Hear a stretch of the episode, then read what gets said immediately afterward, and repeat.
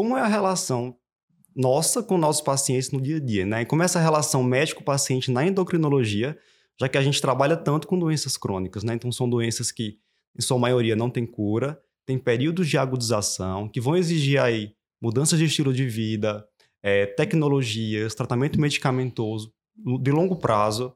Então, essa, essa relação nossa com o paciente é bem importante, né? Para que esse tratamento dê certo. A gente já falou sobre essa história da cronicidade, né? Então, é um paciente que geralmente voltaria para você com uma certa frequência para fazer reavaliações, para fazer acompanhamento. É... Isso é um, uma dicotomia importante na endocrinologia hoje, talvez a realidade da maioria do, do, das especialidades.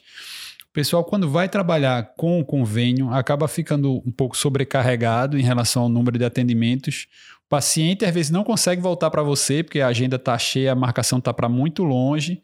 Então você não consegue fazer um segmento tão adequado como você conseguiria no cenário privado particular.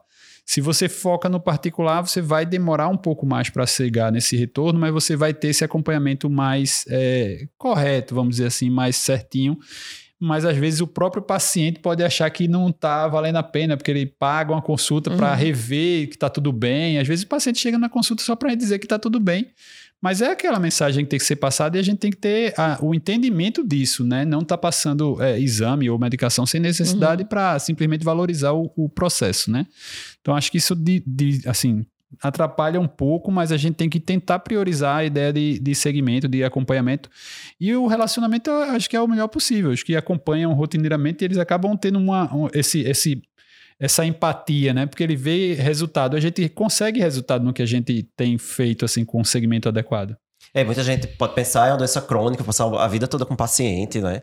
Mas a ah, diabetes não tem cura, mas tem o um controle, isso. e é tão satisfatório ver Sim. isso, e o, o paciente também é tão satisfatório ver o resultado do que você está orientando, que você está é, é, prescrevendo. E aí você vai ter realmente a primeira consulta em que você vai ter que dar maior atenção, vai ter que escutar mais, vai ter que pegar mais detalhes da história. E com o tempo, realmente, isso vai ficando mais. mais é, é essa relação vai ficando mais direta, digamos assim. Porque o paciente já chega, já chega bem, já chega feliz, já chega satisfeito para é. você. Você fica feliz também por você estar tá vendo aquele resultado. Então, acho que é um, uma, uma via de. É, é, como é que fala? Uma via de duas. De mão dupla. De mão dupla, né? Acho né? que é, é, é satisfatório para os é, dois. Enfim, quando, é essa história, né? Na, na, primeira consulta, com certeza é um negócio mais trabalhoso, porque você vai ter que saber todo o histórico do paciente e tal. Mas muitas vezes, às vezes, o paciente que está tratando obesidade, aí ele vem com um ótimo resultado. A consulta vai ser assim, você vai perguntar, você vai. É uma coisa que, assim, eu também acho que é uma coisa que a gente tem em comum, que assim, é gostar às vezes de ouvir a história do paciente, uhum. assim, de muitas vezes, muitas e muitas vezes, assim, você vai fazer uma mudança muito pequena, assim, na, na sua, na, no seu plano terapêutico lá, mas aí o paciente vem falar de outra demanda que ele teve, você acaba sendo, nesses pacientes crônicos, você, sabe, você acaba sendo um médico de confiança daquele seu paciente. Isso. Olha, o paciente, o do, meu doutor, o médico disse que não sei o que que eu vou fazer, mas eu vim perguntar para a senhora, viu? Se eu posso mudar essa medicação é, que o cardio pediu. muito. Assim, às vezes é uma você coisa concorda? que eu não tenho nem, né? não tenho nem domínio sobre aquilo, né? Mas aí, enfim, você acaba sendo isso quando é aquele seu paciente que vai duas vezes no ano, enfim. Então, é uma coisa que, que é um outro pré-requisito que é, eu, é com certeza, gostar de gente. É, então, exatamente. não dá para você ser aquela pessoa que não gostava de examinar paci o paciente. Isso. Aí você vai fazer radiologia, patologia. vai fazer patologia. Então, precisa, precisa gostar de gostar conversar. Disso. E, e, ouvir. E ouvir.